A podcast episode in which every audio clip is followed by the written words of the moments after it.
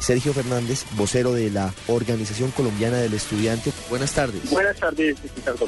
¿Cómo están ustedes desde la Organización Colombiana del Estudiante, analizando lo que está pasando con el ICETEX, las quejas que se han recibido y, la distancia que hay con los estudiantes en muchos casos, con quienes acceden los jóvenes que quieren tener acceso a la educación superior. Ricardo, mire, le voy a contar tres cosas para que la gente tenga un poco el panorama de qué es lo que está pasando con el ICETEX. En primer lugar, en los últimos años ha, ha decrecido la inversión para la universidad pública mientras los recursos del ICETEX han aumentado. Es decir, es claro acá que la política del gobierno es incentivar los créditos del ICETEX por encima de la financiación de la universidad pública. Ahora, ¿cuál es el debate? Porque uno podría decir, bueno, pero si la cosa funcionara, entonces hasta uno lo discutiría.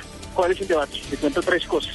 Primera, un estudiante de estrato 4 que pida un préstamo del ICETEX hoy, un crédito de largo plazo de Access, por 33 millones de pesos, tendrá que pagar 58 millones de pesos, porque tiene cerca de 30 millones de pesos más en interés.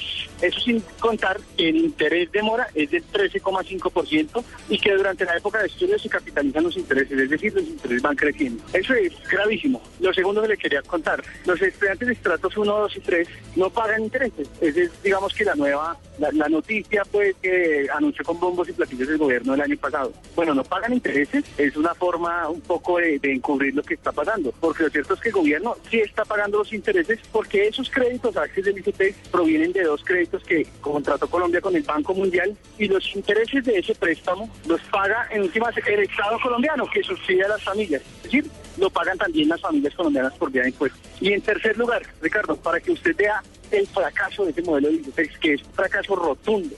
Hoy la cartera morosa del ICETEX, es decir, la gente que no tiene cómo pagar, llega al 34% de los préstamos del ICETEX. Ya tiene una cartera morosa de 34% que no sabe cómo deshacerse de ella. Incluso el ICETEX está buscando a quién venderle esa cartera morosa para tratar de recuperar algo. Son familias enteras quebradas pidieron 20, 30 millones de pesos y les tocó pagar dos o tres veces lo que habían pedido prestado. Luego fracasó ese modelo y por fortalecer ese modelo de incentivo a la demanda, el gobierno nacional dejó a un lado el fortalecimiento de la universidad pública, que es el mecanismo más idóneo para fortalecer el derecho a la educación. Sergio, ¿ustedes han podido hablar con los directivos del ICETEX, plantearle las inquietudes que tienen, los reparos frente al modelo y todo esto? Nosotros le remitimos una carta directamente a la ministra de Educación. El, director del CETEX es, en todo caso, un funcionario gubernamental de segundo orden. Nosotros le exigimos a la ministra de Educación un debate sobre ese asunto, en el cual además le exigimos a la ministra la condonación de los créditos para los estudiantes que ya pagaron el capital. Es decir, hay estudiantes que pidieron 20 millones de pesos prestados, ya pagaron los 20 y todavía deben 30 millones de pesos. Eso es un, un horror que quiebra a las familias. Lo grave del asunto es que no solamente es un problema para los jóvenes colombianos, sino para toda una generación de padres e hijos, es decir, dos generaciones que se han visto sometidas a la quiebra por cuenta de unos créditos absolutamente leoninos. Nosotros, desde la Organización Colombiana de Estudiantes, hemos levantado nuestra voz de protesta y hemos señalado que es necesario la condonación de créditos y que el gobierno de nuevo se concentre en financiar la universidad pública y deja a un lado mecanismos como estos que deben ser subsidiarios, complementarios, pero no mecanismos principales para el acceso a la educación superior. ¿Han tenido respuesta de la ministra de Educación o de o del ICETEX?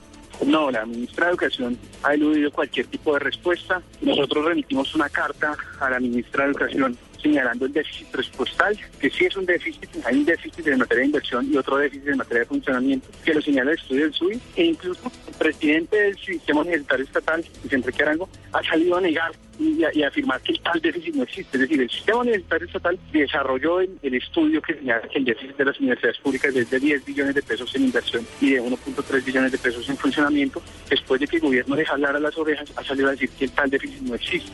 Eh, la realidad es otra. La, la realidad es que las universidades públicas están quebradas y que el mecanismo del ICETEX tampoco ha servido para solucionar los problemas de las familias. Lejos de eso, ha agravado la situación de los estudiantes colombianos. La pregunta que se debe hacer, digamos, cualquier oyente que nos esté escuchando es, ¿Qué es lo preferible? Que el Estado financie adecuadamente la universidad pública para garantizar que sea pública, gratuita, de alta calidad, que se sienten en el mismo salón a recibir clases de altísima calidad los hijos de un ministro y los hijos de un obrero, o si lo deseable es que el mecanismo para acceder a la educación sea el enduramiento de las familias, que como le dije, condena a la quiebra de familias. El 34% de la cartera amorosa es una cosa muy grave. Termino con esto. En el año 98, Cuando estalló la burbuja del UPAC, de los créditos del UPAC, la cartera morosa era del 24%.